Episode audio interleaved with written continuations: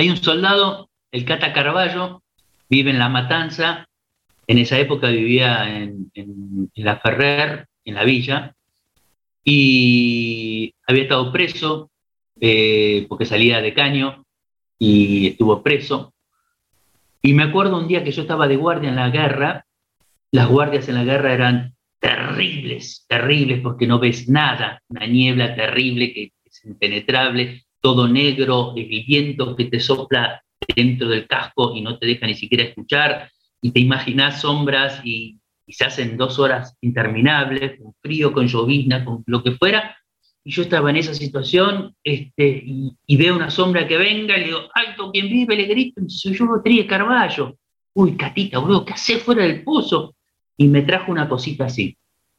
Toma, esto para vos. Un mantecol. Plateado y rojo. Chiquitito, de 50 gramos, 10 gramos, no me acuerdo. Y digo, Cata, ¿de dónde sacaste? Imagínate, todo era negro, marrón, verde, oscuro, terrible. Y esto era en color brillante. ¿Y de dónde sacaste esto? Me dice, ahí encontré un depósito y se afanó tres cajas, el pendejo. Tres cajas. Ahora yo digo, viste, cuando te dicen, eh, bueno, pues salió a afanar, está bien. Vos fíjate, se podría haber eh, metido dentro de su pozo y comerse él solo tres cajas de mantecoles? O, este, no sé, hacer...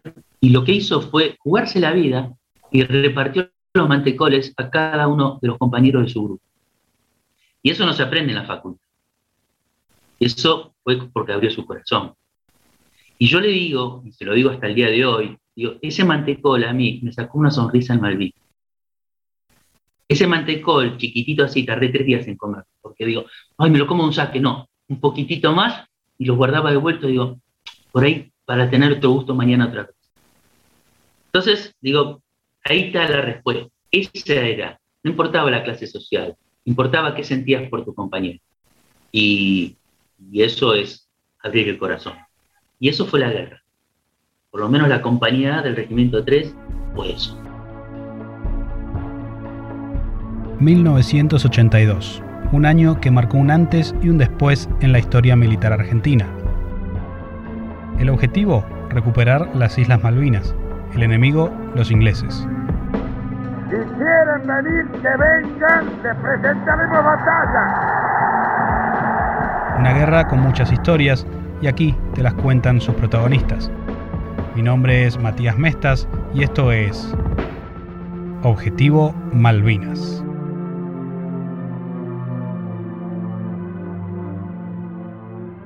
Líderes, así como la anécdota del mantecol que escucharon recién, en la que un soldado conscripto se arriesgó para poder compartir algo distinto con sus compañeros, como esa hay montones. Para Esteban Tríes, soldado conscripto de la Compañía A del Regimiento de Infantería Mecanizado 3, todas las personas tienen incorporada la virtud del liderazgo, solo que es muy difícil darse cuenta de ello. En su caso, lo aprendió en la Guerra de Malvinas y tardó en entenderlo completamente unos 30 años más. Sin dudas, afirma, es algo que se puede aplicar en cualquier situación o momento de la vida y no necesariamente como le pasó a él, que ese liderazgo surgió cuando salvó a su sargento Manuel Villegas de una muerte asegurada. Pero no nos adelantemos, porque la historia militar de Esteban Tríes comenzó aproximadamente un año antes de tomar la decisión que le cambiaría la vida en aquella fría noche del 13 de junio de 1982 en el monte Wireless Ridge. Para él, todo empezó en 1981, cuando le tocó hacer el servicio militar obligatorio con 19 años. Terminaría yendo a la guerra con 20. El servicio militar fue algo que en principio pensé que no me iba a sumar, que iba a pérdida de tiempo, que era lo que uno escuchaba antes de ingresar, ¿no? Pero cuando estuve adentro realmente fue, fue muy activo, fue muy dinámico. Siempre digo que al salir en la primera baja, yo lo hice entre marzo y noviembre, eh, había mucha actividad por aprender. Tenías que aprender realmente a usar un arma, a desfilar, a obedecer. Había cosas que no te gustaban, pero las hacías. Eh, era como que, qué sé yo, si tenías un castigo, eh, te sonreías por, interiormente. Pero eran cosas que uno se, empezaba a conocer otras compañeros con, con culturas y educación y formación totalmente distinta a la mía. yo siempre digo ¿no? que era una asimetría social muy grande. O sea, yo compartía con hijos de empresarios, gente adinerada, y también con, con hijos de cartoneros o pibes que habían estado presos o que eran analfabetos, y, y esa gran asimetría nos niveló y nos, eh, nos, nos amigó durante el servicio militar. Y tuve un buen profesor, un profe como era el sargento Manuel Villegas, que era un tipo exigente, enérgico, muy estricto en toda la formación, pero a su vez era muy humano en, en, escucharte, en interiorizarse por vos como persona, y tenía cuatro años más que nosotros. Entonces, yo considero que ese, esa gran este, capacidad de educar que tuvo fue que nos ayudó también a que formásemos un grupo, por lo menos en la compañía del Regimiento 3 de Infantería, bastante unido. Cerca de finales de 1981, Tries finalizó esa experiencia convencido de que eso había sido todo. De hecho, meses después rindió y aprobó el ingreso a la Universidad Técnica Nacional para hacer la carrera de Ingeniería Electrónica. Sin embargo, la vida le tenía preparado otro camino, y se lo puso enfrente el 2 de abril de 1982. Cuando en abril se recuperan las islas y en mi televisor de 14 pulgadas blanco y negro este, llega la información de que los soldados que nos habíamos ido de baja debíamos volver a los cuarteles, automáticamente fue una, una conjunción de, de, voluntades de decir, volvemos, claro que volvemos porque nuestros amigos están adentro, todavía están haciendo la colimba. Y teníamos que pertenecer a ese grupo, sin tener la idea ni de que si íbamos a ir a Malvinas y que iba a haber guerra, o sea, fuimos realmente por, por, por la integridad de, de, grupo, la conjunción de grupo que se había formado. Uh -huh. O sea que, que, que, te enteraste por televisión que, que, había que ir a que volver, digamos, los que habían hecho el servicio militar. ¿Y cómo, cómo fue el, desde ese momento, digamos, que, llegaste al, al, al, cuartel hasta, hasta después que, bueno, que se enteraron que, que iba a empezar la guerra? A ver, eh, dentro del cuartel estuvimos Jueves Santo, yo llegué el Jueves Santo a la noche. El cuartel era una película de Rambo. Eh, estaban mil soldados al lado de la sala de, la plaza de armas con uniforme, vestidos, este, con casco, con munición, con, con, armamento, un helicóptero en marcha, reflectores prendidos. Y nosotros entrábamos, pelito largo de civil, y dijimos, quiero estar acá. Y ahí fuimos a la compañía, el sargento enseguida nos integra dentro de su grupo, me dan el equipamiento de un soldado clase 63, que hacía un mes que había estado incorporado, me dan toda la ropa de él, el uniforme de él, le pido al peluquero a, cejas que, nos corte poquitito el pelo porque en 15 a 20 días iba a volver a mi casa para que no, no me destroce como la primera vez que entré a la colimba. Eso fue el jueves santo, el viernes santo, el, el, el regimiento, imagínate que dentro del regimiento 3 de la tablada éramos mil soldados solamente. Entonces era realmente un mundo de gente, era un regimiento muy grande. Y este, era un ida y vuelta, un rum rum de que sí, que se vamos a ir a Malvinas, que no, que no sabemos dónde. Y yo llamé por teléfono a casa, al vecino, para que le avise a mi mamá que se quede tranquila, que seguramente vamos a ir a Malvinas. Pensaremos un tiempo y después volveremos. Esa fue mi última comunicación un viernes. Y el sábado habían permitido que los los parientes vengan a despedir a los soldados, y era, imagínate, mil por, por, por diez, más o menos la cantidad de gente que había, y yo no le avisé a mis padres porque para mí la despedida ya había, ya había sido. Este, mi papá yo lo vi emocionado cuando yo salgo de casa para ir al cuartel. Él perdió a su mamá en la Segunda Guerra Mundial. Este, él estaba en Alemania en esa época y sabía lo que eran los ingleses, sabía lo que era una guerra y, y se emocionó, no me dijo nada, simplemente eh, me, me, abrazó fuerte.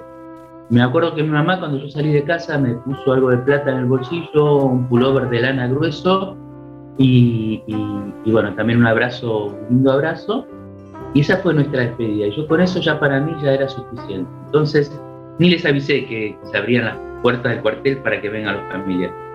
Nos fuimos con dos o tres soldados y dos o tres suboficiales al barcito de enfrente del regimiento, nos invitaron unas cervezas con una picadita y, y, esa fue la salida al cuartel. A la tarde de ese sábado se columnaron los camiones, del cuartel, más los colectivos de la línea 55 que entraron y nos subieron arriba de, con el, con el bolsón porta equipo armado, con el armamento, con el cajón de municiones, con, con todo listo, y así empezamos una caravana desde La Tablada hasta Palomar. Y una caravana que iba paso de hombre porque la gente eh, nos ovacionaba, eh, nos daba cigarrillos, golosinas, lo que nos aplaudía, cantábamos. Y había una canción que nosotros íbamos cantando por la ventanilla que decía, mamita, mamita, mamita no llores, nos vamos a la guerra pero vamos a volver. Así fueron hasta el aeropuerto del Palomar, de allí a Río Gallegos y por último a las Islas Malvinas. Llegaron en la mañana del domingo 11 de abril, domingo de Pascua. Todavía pensaban que la situación era cosa de ir, quedarse unos días y volver. Ni se imaginaban lo que se les venía encima. En ese momento no pensaban que, iban a venir los ingleses, ¿o sí? Para nada, para nada, nadie. O sea, por lo menos este, el sargento, el capitán, este, entre nosotros, no.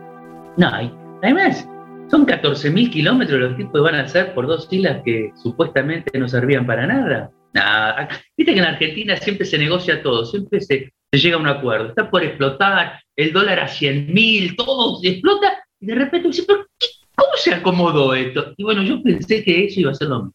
Y bueno, acaban a decir, bueno, qué sé yo, sí, bueno, bueno, listo, firmamos la paz, vemos qué arregla, qué negocia. Fue mi pensamiento iluso. ¿Y, cómo fue su, la primera reacción al, al, poner los pies sobre las islas por primera vez? Mira, yo escucho a veces a, a varios compañeros de estas unidades y los míos mismos y les digo, y escucho que dije, yo llegué a mi suelo, a mi patria y besé el suelo. Yo, no sentí eso. Yo sentí que hacía un frío, llovía, estábamos empapados, había un viento de loco, estaba muerto de frío. ¿Qué miércoles estoy haciendo acá? Nos sentamos ahí al lado de la pista del aeropuerto, imagínate, totalmente descampado. Eh, no tenías protección de nada, teníamos que esperar que llegaran los otros vuelos con otros compañeros de, la misma unidad y ahí empezaba el desplazamiento. Y después, bueno, cuando, cuando ibas hacia Puerto Argentino, que del, del aeropuerto está a 8 kilómetros, todo por un camino, por un istmo, eh, cuando veía las banderas celeste blanca flamear en distintos lugares, ¿no? No, no tenía que ser un mástil, en cualquier lado estaban flameando.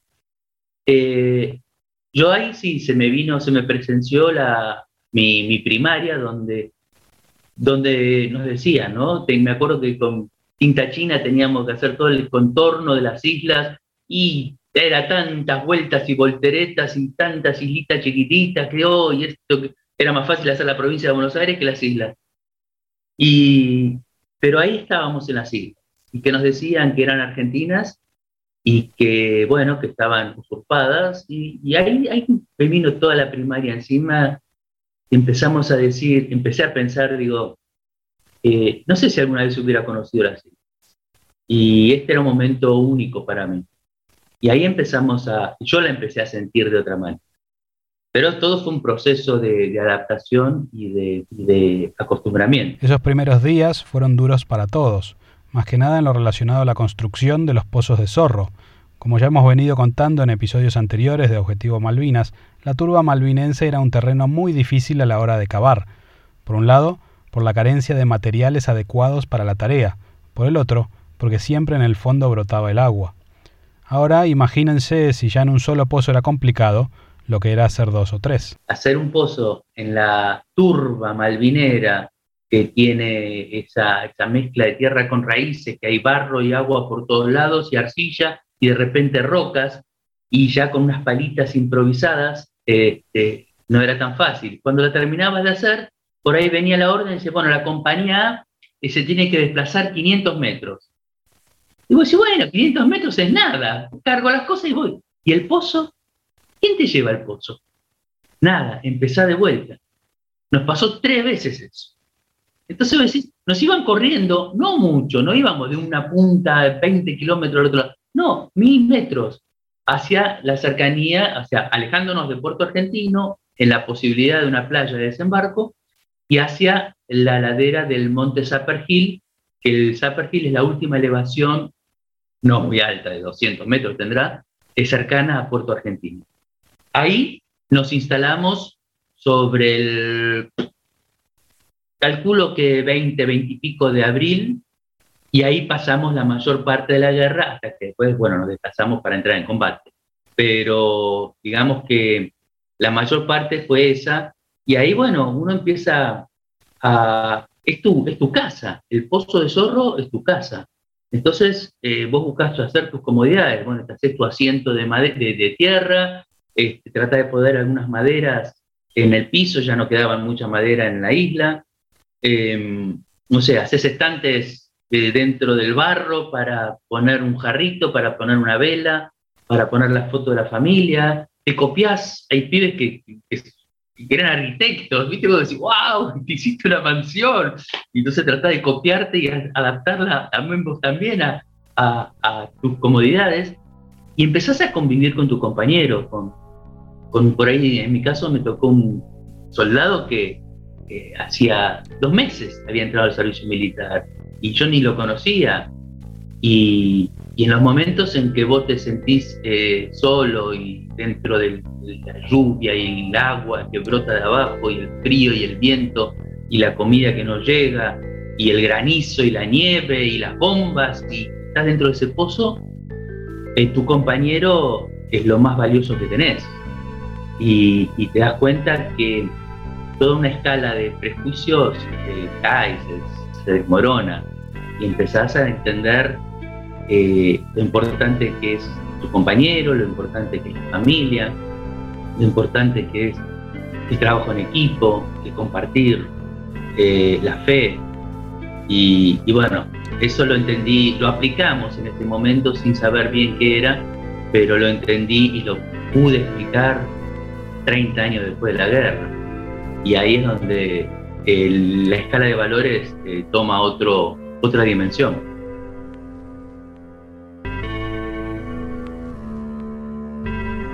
Bien como dijo Tries, fue allí, en las proximidades de Sapper Hill, donde estuvieron durante la mayor parte del conflicto. El pozo de zorro se transformó en su casa, pero contrario a lo que uno podría llegar a pensar, no se la pasaban todo el tiempo adentro. Bueno, durante los primeros días de mayo, que empezó el bombardeo, sí que lo hicieron. No obstante, de a poco, les fue ganando la curiosidad por ver qué estaba sucediendo, de observar a los aviones, según Tries, mientras no te maten a ningún compañero, vos vivís la guerra y te vas acostumbrando. Entonces, primero te asomás y mirás a ver a través de la chapa que tenía, a ver qué pasaba afuera. Y después ya salís y ves los aviones y la guerra la empezás a vivir. Y la empezás a vivir en carne propia. ¿Por qué? Porque es apasionante. Y mientras no te maten a ningún compañero, eh, si hay algún herido, bueno, zafa, no importa, lo llevamos al hospital. Pero mientras no haya muerto dentro de tu grupo, vos vivís la guerra y después te vas acostumbrando a la guerra. Ya en la alerta roja no salíamos corriendo, ya sabías que, mira, si el avión pasaba a 15, 20 metros donde vos estabas y a 5 metros de altura, y loco, y si tiraba, podía llegar a no quedarte. Bueno, y si no pasaba a 10.000 metros sacando fotos o tirando algunas bombas desparramadas, y los barcos que tiraban todas las noches, tarde, noche, a 20 kilómetros, cosas que vos no podías contraatacar en nada estabas pasivo y ya escuchabas el silbido de las bombas que pasaban por arriba de tu cabeza y ya te quedabas tranquilo sentadito al lado del pozo, comiendo algo con tus compañeros, charlando, escribiendo cartas o limpiando el armamento, porque decías, bueno, le va a tocar a otro sector de la isla, van a estar bombardeando ahí. O sea, suena loco lo que estoy contando, pero era así. Eh, uno se va acostumbrando a todo, te acostumbras a una pandemia. Imagínate, la guerra es lo mismo te vas acostumbrando, decís, bueno, tengo que tomar recaudos. ¿Cuáles son los recaudos? Siempre estar con el casco colocado, es lo mismo que estar con el barbijo colocado. Bueno, estás colocado, casco colocado, y tener el armamento limpio, no sabes cuándo va a entrar en combate, bueno, siempre tener el armamento limpio, tener la, la ropa adecuada, todo, o sea, todo previsto, ojo, me pasó a mí, porque tuve, como te vuelvo a reiterar, un militar, sargento, que nos formó y era consciente de eso. Hay compañeros míos o otros compañeros con los que uno habla después de tantos años que su superior era un inoperante y era un estúpido y no sabía qué hacer o era muy light y decía, no importa, ahora no hacemos nada. Había de todo, como en la vida, como en la familia. Entonces a mí me tocó, en suerte, un teniente primero, que era también gritón, exigente, qué sé yo, pero en el momento del combate, todo eso es como un profesor de esos que, te exigen te exigen te exigen, oh, y después en la vida, y, o en ingreso a la facultad, decís, che, menos mal que tuve este pro. Bueno, a mí me pasó lo mismo. El examen final, que fue el combate final, y haber tenido durante toda esa preparación al sargento y al teniente primero Rodríguez, y nos, nos hizo la, el combate mucho más fácil.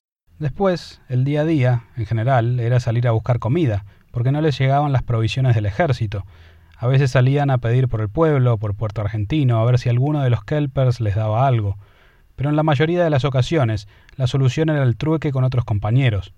Quizás un atado de cigarrillos lo podían llegar a cambiar por un chocolate, por una barra de pan, por harina, azúcar o yerba para el mate.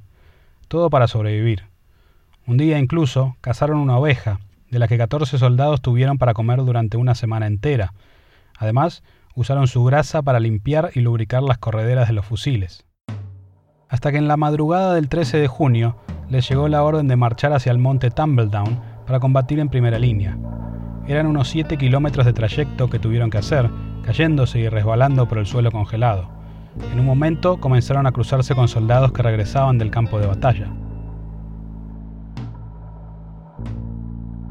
Cuando este, termina el asfalto, empieza el monte, ya no hay más construcciones, y empezás a caminar el monte, y, ahí empezábamos a cruzarnos con algunos soldados que, venían este, medios así solitarios, bastante abatidos, algunos heridos, y, nos decían, y le preguntaban, che, ¿dónde viene usted? No, nosotros somos del regimiento 4, no, ustedes van para allá, no, es el infierno, no vayan, no vayan, nos van a hacer mierda todo, no, no, no vayan, no.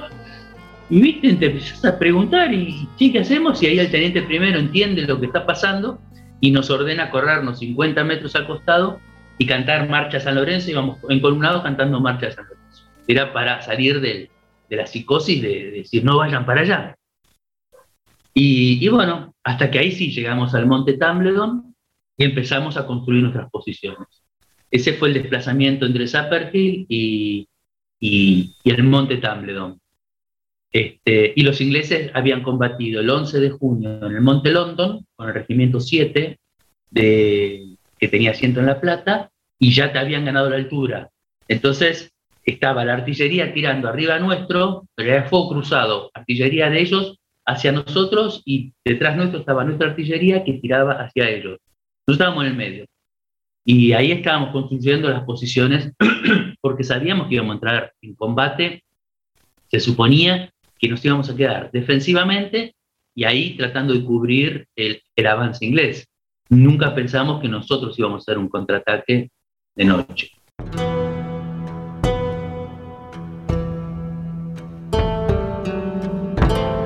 En las alturas del monte Tumbledown, por lo rocoso del terreno, ya no podían hacer los pozos de zorro, así que debieron construir nidos de rocas para protegerse de las explosiones cercanas de la artillería enemiga de la onda expansiva de las bombas y de las peligrosas esquirlas incandescentes que de ellas se desprendían. Esos nidos los tuvieron que armar rápidamente porque los ingleses ya estaban a menos de dos kilómetros de distancia y el plan era frenar su avance. Ese día, a las 3 de la tarde, en medio de uno de esos ataques de artillería, murió el soldado Julio César Segura, quien fuera la primera baja de la Compañía A del Regimiento 3 de Infantería. Esa misma noche, les llegó la orden de iniciar una contraofensiva. El nuevo objetivo era Wireless Ridge, para lo que se vieron obligados a atravesar las heladas aguas del arroyo Moody Brook, al amparo de la oscuridad. Y como no podía ser de otra manera, quien iba por delante de sus soldados era el sargento Manuel Villegas. Fuimos al, nos desplazamos casi 1800 metros, 1600 metros para llegar a la altura del monte Wireless Ridge eh, fue, vamos, vamos que, estamos bien y, ya estábamos convencidos de que teníamos que estar. Eh, obviamente que había miedo y había eh, dudas y había, este, pero nuestros jefes estaban adelante. O sea, cuando el teniente primero Víctor Hugo Rodríguez, el sargento Villegas, el cabo Fariña y todo lo que siempre mencionamos, van adelante, te dan el impulso para decir, yo tengo que estar detrás de ellos y, estábamos en paz. Y cuando nosotros íbamos subiendo al, combate, el sargento nos decía, eh, todo, recuerden todo lo que hablamos. Dios ya decidió quién se queda y quién vuelve. Entonces no dejen de tirar, nos vamos a enfrentar con un monstruo gigante, si bajamos la cabeza nos van a llenar la cabeza de, trompadas. Levantemos la cabeza y veamos lo que podamos hacer. Me acuerdo que fue una arenga así y eso, eso nos motivó a decir, dale. Y ahí ya no dependes de vos, depende, dependes de tu compañero y vos sabés que tu compañero eh, está confiando en vos. Entonces, esto es una ida y vuelta tan importante que no puede faltar ninguno. Y cuando vos miras alrededor tuyo y decís, ¿estamos todos? Listo, estamos todos. Y después es, eh, ya es una incertidumbre total, es, tirar, protegerte, ver el herido, eh, escuchar los gritos, no saber eh, buscar algo para protegerte, ves sombras, escuchás gritos en otros idiomas también, explosiones, ves todo, todo un infierno, es realmente un infierno. Hay una anécdota que cuenta Tries que describe a la perfección ese sentimiento que generaron, en su caso particular, los oficiales de la compañía A. Vos sabés que hace el año pasado apareció un audio en el grupo de la compañía A de Sergio Torres. Sergio Torres, para que te ubiques, es un pibe que vive en Campana, eh, villero antes de la colimba, eh, muy villa, muy falopa, muy quilombero, muy de, caer preso, este, muy de banda, y un metro sesenta, este, siempre estaba en el fondo de todo con, los otros quilomberos en la colimba. Y el audio que llegó dice, no, loco, vos sabés que, este, ¿viste cuando fuimos al combate? Eh, un audio que le mandaba a otro compañero de la compañía, ¿no? Dice, y y yo dije, ni en pedo voy para allá, esto es un quilombo, se están haciendo mierda, todo. Yo estaba buscando cómo rajar de acá y volver para el pueblo, ¿no? Pero cuando lo vi al, que era el teniente, qué sé yo, que era este, el teniente, el chuli, el, que, que gritó, vamos para arriba, qué sé yo. Ah, dije, no, loco, este con estos huevos va para adelante, yo no lo puedo dejar solo, yo voy detrás de él. Cuando apareció ese audio y le llegó al chuli, le digo, chuli, que era el teniente primero, Digo, esto era la tropa. O sea, yo era un tipo formado, terminé la secundaria, clase media, pero la tropa era esto. Y esto es lo que vos generaste en nosotros. Entonces, que este pibe te lo pueda decir, y después, bueno, se, pudieron abrazar, el año pasado también se encontraron, y, él conoció a su familia y todo, y agradecérselo, porque digo, esto es lo que vos generaste. Entonces, por eso no te quedaste solo en el combate porque ni lo conocíamos, porque él no nos formó, el sargento sí nos había formado, pero el teniente no, cayó dos días antes de ir a la guerra. Entonces, mirá el poder de liderazgo que hoy, después de 40 años, eh, sigue siendo el que encabeza la mesa cuando nos sentamos a comer. Y entonces, eh, yo creo que ahí está la respuesta a tu pregunta. Eso era el sentimiento que teníamos los soldados cuando tu líder, tu jefe, era el ejemplo. No pasó en todos lados en todos los grupos. Pero en el nuestro tuvimos ese privilegio. Pero aún los mejores líderes pueden caer a merced de las balas, y el sargento Villegas no fue la excepción. En un próximo episodio de Objetivo Malvinas conoceremos su historia de primera mano. Mientras tanto, la escuchamos de boca del soldado Tries. El hecho aconteció en las alturas de Wireless Ridge. El sargento iba adelante y de repente recibió un disparo en el estómago y cayó al suelo. Cuando intentó agarrar su fusil para devolver el fuego, otro proyectil le atravesó la muñeca. Estaba, sin dudas, en la mira de un tirador inglés, y paradójicamente interrumpiendo la línea de fuego de su propia tropa, porque se encontraban en un paso rocoso estrecho. Para Tries era momento de tomar una decisión, cumplir con lo que le decía su sargento, que le ordenó reiteradas veces que lo matase para que pudieran seguir combatiendo, o bien apostar a la vida e intentar salvarlo. Todo esto en cuestión de segundos y en el fragor de la batalla, una encrucijada que sacó el líder que llevaba dentro, ese liderazgo que, como dijimos al principio del episodio, poseen todas las personas. Y, en, el, episodio que, bueno, que le salvó la vida a Villegas, eh, ¿qué, lo, motivó a seguir adelante? ¿no? Porque Villegas eh, eh, le, pide que, siga disparando, que dice que tire de igual que yo ya estoy liquidado. y, y, después cuando, cuando ya lo están llevando para, para la para digamos para que lo cubren y demás para que traten de atenderlo. También le dice que le pide que lo mate de nuevo porque no podía soportar el dolor. ¿qué, qué lo impulsó usted a, seguir tratándole de salvar la vida cuando le estaba dando la, orden contraria? lo pensé muchos años después. Este eh, yo puesto la vida y, y era una decisión difícil. A ver hoy si la analizo fríamente y a su vez racionalmente Digo, es una decisión difícil porque es tu jefe que te está ordenando como te fue ordenando desde el servicio militar. Todas las órdenes yo siempre las cumplí al pie de la letra. O sea, lo que había que hacer, lo hacía. Había que escribir cartas, escribir, había que afeitarse, había que afeitarse, había que limpiar el cocina, había que, había que desfilar de tal manera, siempre cumpliendo las órdenes. Y fue la primera orden que no cumplí. Entonces, este, era un ser humano apreciable y, no sé qué hubiera pasado si hubiera sido un hijo de P. ¿Viste? Cuando vos decís, no, este tipo no me lo fumo más. No lo sé. Yo creo que por ahí hubiera hecho lo mismo. Pero era apostar a la vida. Y él quería volver a ver a su hija. Y él quería, quería vivir. Eh, y, y cuando analicé ahora hace poco, en el año pasado, donde vos podés tener tu cabeza muy, muy en paz y, y analizar muchas cosas, yo digo, eh, Villegas, mirá lo que era como persona, ¿no? Él cuando se está despidiendo de la vida y me ordena que lo mate, nombra a su familia, ¿no? Nombra a su mamá, a su mujer, a sus hermanas y a su hija. Entonces, ese es uno de los pilares que él tiene presente. Después reza un Padre Nuestro, completo. O sea, lo trajo a Dios en el pilar de al lado.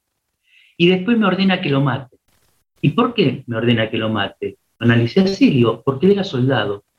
Y él juró defender la patria hasta con su propia vida. Y la patria es el tercer pilar. Y él sabía que si él moría, me iba a dar a mí el poder y la autoridad para yo seguir combatiendo por la patria. Entonces él construyó los tres pilares antes de morir, antes de pensar que iba a morir. El amor a la patria, el amor a la familia y el amor a Dios. Y, digo, wow, qué, qué, maravilla de ser humano. Y, yo tuve a Dios y tuve a la familia y, y tuve la vida. Para mí la patria era la vida. Entonces, yo creo que ese fue el impulso. Y a su vez, el liderazgo que teníamos incorporado. Yo le ordeno a Cerezuela, a Lupín Cerezuela, que tenía un mes de instrucción y estuvo en la guerra, con sus 18 añitos, de que se haga cargo de 10 soldados en medio de una guerra contra los ingleses en el campo de batalla, y el tipo cumplió esa orden y se bajó con los 10 soldados eh, sanos. El liderazgo que incorporó. Y después yo tener que ser líder de decidir, ¿lo mato o sigo apostando la vida? Entonces, todo ese intercambio es lo que nosotros siempre transmitimos fundamentalmente en las escuelas, que todos lo tenemos incorporado. Cada uno es un líder propio. Yo lo aprendí en la guerra y lo entendí 30 años después, pero si ustedes lo pueden aplicar a partir de ahora, es decir, yo puedo resolver cualquier situación, teniendo fe, teniendo fe. Y yo creo que la fe fue lo que nos mantuvo muy unidos y, muy, y no estamos hablando de religión, ¿eh? estamos hablando de fe. En mi grupo había de todo, había mormones, había judíos, había evangélicos, había ateos, y, pero todos teníamos fe en, en algo, en alguien y en esa fe nos, nos, cuidamos espalda con espalda y así fue como todos, porque nuestra acción no fue la única acción de, salvar a un ser humano, hubo muchísimas. Y Malvinas fue realmente el ejemplo de, todo esto, de todos los valores que estamos hablando. y, esto que usted, Esteban, me, cuenta ahora de lo que sintió en ese momento y demás, eh, esto calculo yo, pienso, supongo que que en ese momento que fue una cuestión de, segundos, de minutos de tomar, de tener que tomar esa decisión y encima a, sabiendas de, bueno cuando cuando Villegas quiere agarrar el arma y que le disparan en, la muñeca que lo tenían en la mira, o sea vos estabas para rescatarlo tuviste que salir ahí sin, sin armas como al descubierto y te arriesgabas a que te disparen vos también. ¿Qué se te pasó por la cabeza ahí? ¿Qué era lo que había que hacer? O sea, eh, si yo me retrotraigo a ese momento, em, eh, eran actos reflejos, intuitivos. Eh, no, nada fue racional. Si vos lo, lo analizás, lo pensás, y estás loco, ni en pedo algo, dejá, después cuando termina todo vemos qué hacemos. Eso es razonar. Ahora, sentir es accionar por impulso, por reflejo, por, por intuición, por sentimiento. Y, y, también eh, pude volver a ese instante, ¿no? A decir, bueno, ¿y qué, era? Yo me acuerdo que estábamos detrás y era un infierno. ¿Viste cuando escuchás gritos, bombas, explosiones? Era todo un infierno, el sargento herido ahí. Y, de repente cuando con, con Lupín dejamos el fusil y, le, y di el primer paso, me acuerdo patentemente que era como una campana enorme, transparente, silencio absoluto, y era un corredor que yo iba hacia lo de Villegas y no había gritos, no había nada, nada, era una paz. Y lo trajimos y llegamos hasta el otro lado de la piedra y volvió el infierno, el griterío, las bombas, los gritos, la, la explosión. Y te juro que fue así. Y te juro que fue así. Entonces vos decís, bueno, hay misiones, cada uno tiene su misión en la vida. Bueno, me tocó esa misión gracias de haberla podido entender y aplicar. Así que yo cuando si crees, y sí, lo viví, así que, ¿cómo no ves?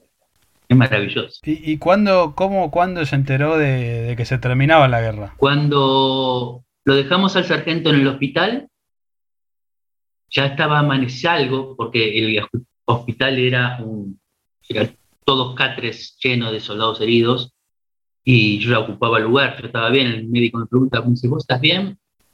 Y te digo, este, le digo, sí, este, me dice, bueno, salga entonces. Cuando salgo y estaba aclarando el día y veo compañeros que vuelven del frente y soldados que no conocía, y empezó a hacer toda una maroma humana que íbamos corriendo, caminando rápido hacia el lado del pueblo. Y cuando llego al pueblo, veo de la vereda de enfrente, de la izquierda, soldados ingleses tomando algo. Y en esta vereda, soldados argentinos con el fusil en mano. Digo, esto es una masacre. Digo, acá se va a hacer una masacre esto. Y la guerra había terminado. Y, y después te arrancan tu bandera celeste y blanca y te obligan a ver cómo izan la bandera de ellos. Y sos prisionero de guerra. Y ahí empieza otro, otro momento que ya no sos nada no sabes si vas a vivir, si te van a meter en un campo de concentración, si te van a fusilar, si te van a llevar a otro país. Ya no sos dueño de decidir nada. Tenés que entregar el armamento, entregas todo, te tratan algunos bien, otros no bien. Quedas en un campo de prisioneros que era el aeropuerto. Arreglate como puedas, armate una covacha con un pedazo de chapa con lo que encuentres y comes si encontrás algo de comida. Así estuvimos creo que dos días y después nos embarcan en el buque Canberra, buque inglés. Tres días estuvimos arriba del barco este, como prisioneros de guerra y nos llevaron a Puerto Madryn. Y ahí nos abrazamos con el Puerto Madryn fue una fiesta, fue, eh, hay un periódico que dice página central, dos páginas que decía el día que Puerto Madryn se quedó sin pan, y fue justamente eso, nos entregaban todo, nos, nos pedían un botón, tocarnos, decirnos gracias, lloraba la gente, nosotros llorábamos. Era, era una felicidad rara, era una felicidad extrema. Este, fue un ratito porque después ya nosotros nos subieron arriba de los camiones, llegamos a Treleo, Treleo arriba de un avión, avión Palomar, Palomar por la puerta de atrás de noche, escondidas a Campo de Mayo, engorde y arreglate como puedas. Al regresar al continente, como tantos otros soldados argentinos que combatieron en la guerra de Malvinas, Tries había perdido entre 10 y 15 kilos. Es más, la broma durante el regreso entre los compañeros era que se podían contar las costillas. Éramos esqueletitos, describe el veterano. No obstante, esa no fue la secuela más grave. La herida más grande fue la emocional, la psicológica. Y la parte emocional te costó mucho en poder hablar, porque, porque no había quien nos escuchara, no había varios Matías del otro lado que estuviesen en la oreja para, para interiorizarse. Tardaron muchos años en, en que te abran la puerta a una escuela, en poder contar que, que no fue lo que nos les habían contado, fue la boludez de un borracho que mandó a 15.000 pibes a ser torturados y maltratados por sus propios jefes eh, en época de la dictadura. Entonces, cuando nadie te escuchaba y te decía, ah, vos me estás inventando, y le decís, te callás, yo me callé, me dediqué a hacer mi vida mal, mal porque mis emociones no estaban equilibradas, pero este, hubo muchos compañeros que se quitaron la vida porque no encontraban esa, esa escucha, esa contención, ese gracias el pueblo quería darnos, pero no se lo dejaban dar, ni en la época de los militares ni en la época de la democracia. Entonces empezamos a hacer los, los, loquitos de la guerra, los, este, los boluditos, los idiotas que perdieron. Y entonces tratamos de armar equipos de, armaron los centros de veteranos, y ahí empezamos a escucharnos que no era mi situación era el que sobrevivió el crucero General Belgrano, era el piloto de Fuerza Aérea, era el infante de Marina, eh, ah, era el gendarme, era el prefecto, era el civil, ah, todos vivieron emociones similares, o varios vivimos emociones similares. Entonces empezás a escuchar y a cerrar, o abrir, mejor dicho, todas ideas y formas de, de cómo llevar adelante. Costó mucho tiempo, pero hoy estamos de pie realmente. Claro.